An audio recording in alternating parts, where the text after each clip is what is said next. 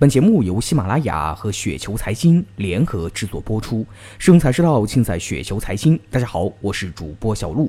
那今天呢，为大家分享的这篇稿件的名字呢，叫做《地产业将何去何从》，来自于秃鹫投资。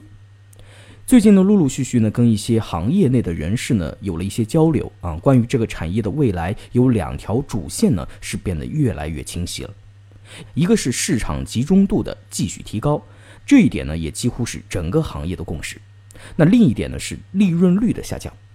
这两年行业内呢，普遍百分之十左右的净利率，高周转公司百分之五十以上自有资金回报率，长期来看呢是不可持续的，也是接触了不少业内人士的共识。那简单说，地产呢是不可能持续那么赚钱。如果一直这么高的收益率持续下去，用不了几年，全世界的钱都被地产公司赚走了。理论上来说，对于高周转公司，IRR 的下降呢，无非就是周转率下降和销售利润率下降两种途径。个人认为呢，如果目前主流高周转公司的商业模式不发生什么大的变化，银行融资、预售要求等方面呢不发生什么大的变化的情况下呢，周转率下降的空间并不大。那这样的话呢，未来龙头地产公司会在市场集中度上升的过程中，应该会伴随着利润率的下降。我觉得长期稳态的利润率可能是百分之五，甚至是更低一些。那为什么是百分之五呢？是因为在经营方面精耕细作的龙头地产公司，单单融资成本的差异就能带来比小公司高三个百分点的利润率。很多无差别竞争的行业中，公司之间盈利差异呢，大多数都可以归结为利息成本的差异，比如光伏、钢铁、航运。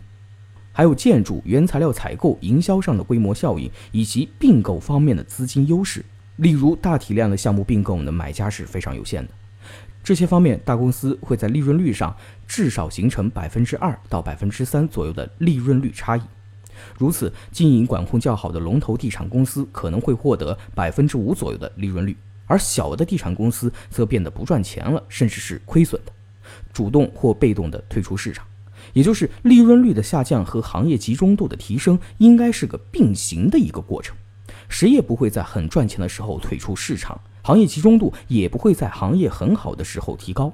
那除了这一类高周转的龙头之外呢，理论上哈还有可能会存在一类公司是产品比较有特色，获得一定溢价的公司，也有可能会长期生存下去。但其实呢，我对这个判断本身呢并没有太大的信心。这个行业将来是不是真的会有小而美的公司存在呢？至于量的方面，除非房价会真的崩盘，政府在一定范围内确实可以通过土地控制房价。